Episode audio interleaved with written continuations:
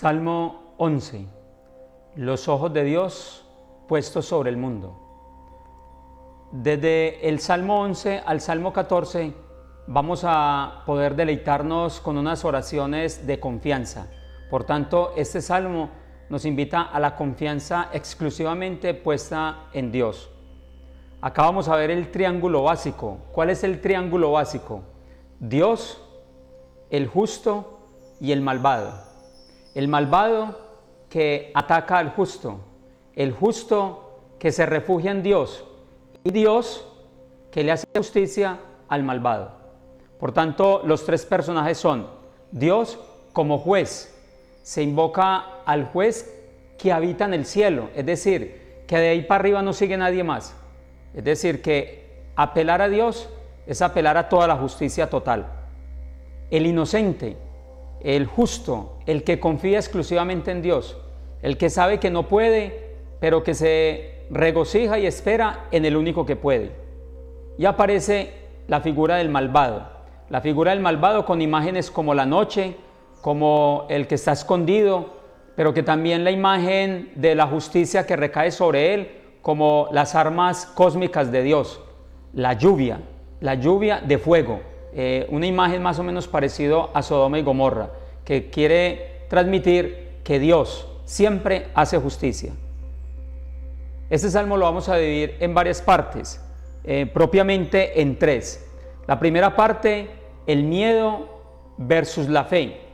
La segunda parte, la reacción del justo ante el miedo.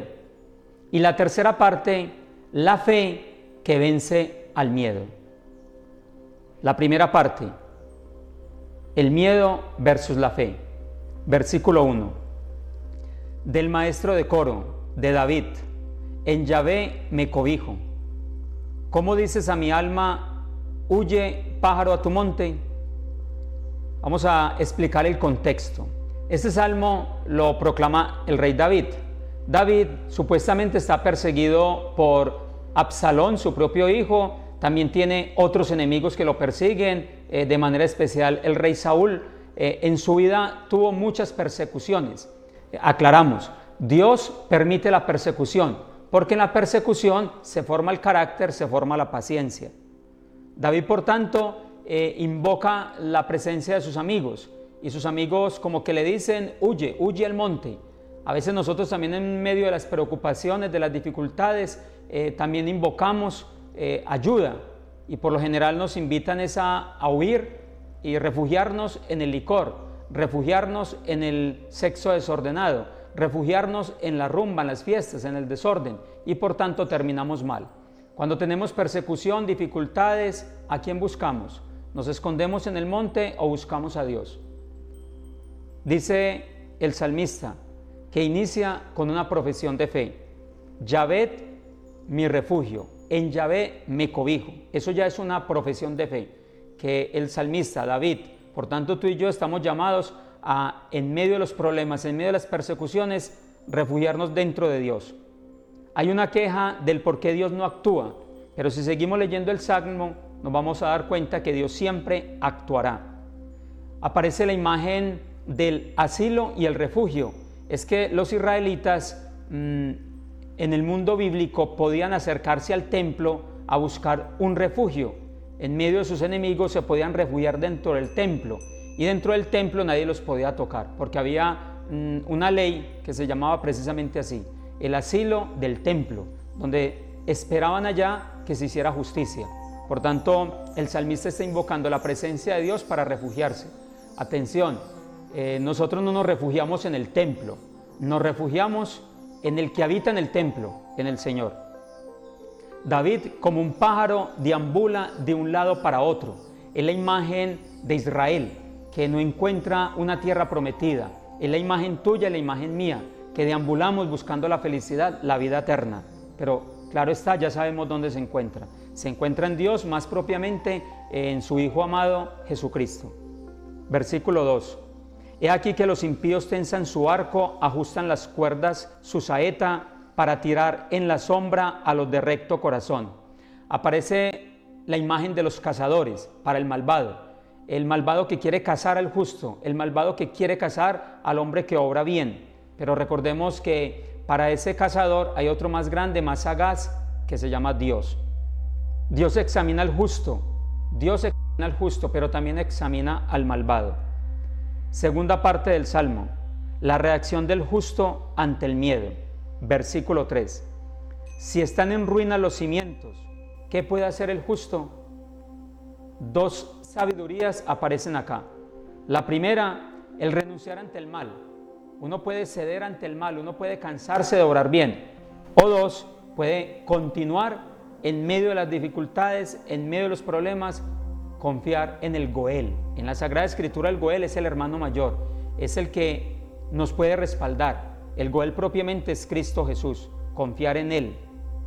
Los malvados no solo me persiguen, el malvado destruye el mundo. Y claro, los cimientos caen. Eso era lo que escuchábamos acá. Si están en ruina los cimientos, hoy en día contemplamos que los cimientos están en crisis. Está en crisis la familia, está en crisis la educación, está en crisis nuestros valores. Por eso nosotros tenemos que volver a afianzarnos en la roca, que es Cristo Jesús, en la palabra. Versículo 4, por tanto, la tercera parte la fe que vence el miedo. Yahvé en su templo santo, Yahvé, su trono está en los cielos, ven sus ojos el mundo, sus párpados exploran a los hijos de Adán. Aquí aparece una imagen de Dios fisiológica, los ojos, la mirada de Dios, la pupila de Dios. Hablábamos ayer del Salmo 9 y 10 que Dios cuando utiliza su mirada eh, o su pupila quieren decir la omnipotencia de Dios y la omnipresencia de Dios, es decir, la omnisciencia de Él, que todo lo sabe. Por eso Dios aquí, cuando mira, quiere decir de que nada se le escapa y de que Él está atento a nuestras súplicas y a nuestras necesidades, como también está atento a la necedad del malvado.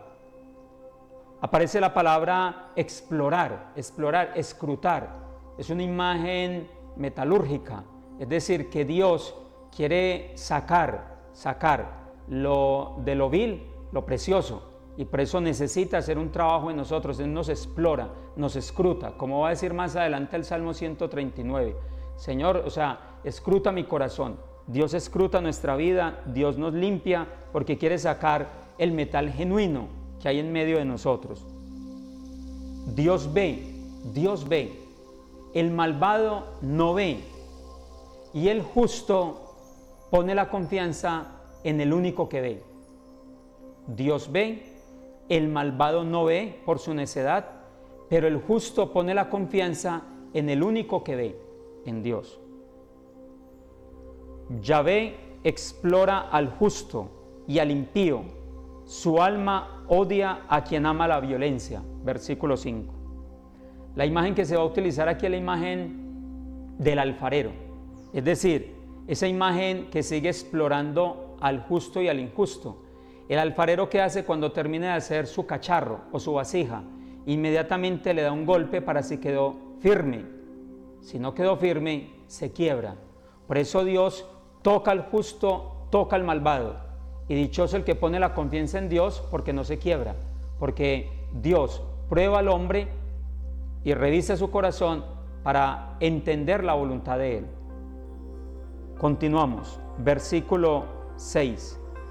Llueva sobre los impíos brasas y azufre, y un viento abrasador por porción de su copa. Aparece aquí una imagen bélica.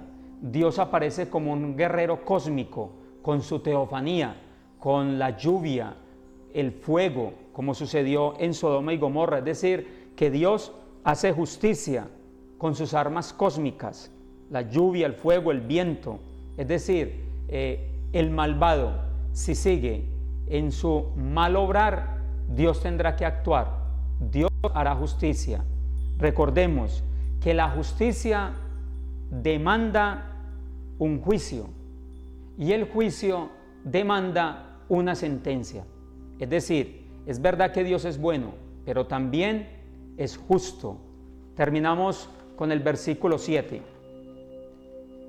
Que es justo Yahvé y lo justo ama, los rectos contemplan su rostro.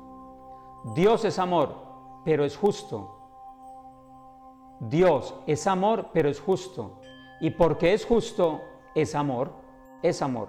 Dios, Dios odia el pecado. Y por eso lo que quiere es estirparlo de cada uno de nosotros. Solo ve al pecador con los ojos de Cristo Jesús. Gloria al Padre y al Hijo y al Espíritu Santo. Como era en el principio, ahora y siempre, por los siglos de los siglos. Amén.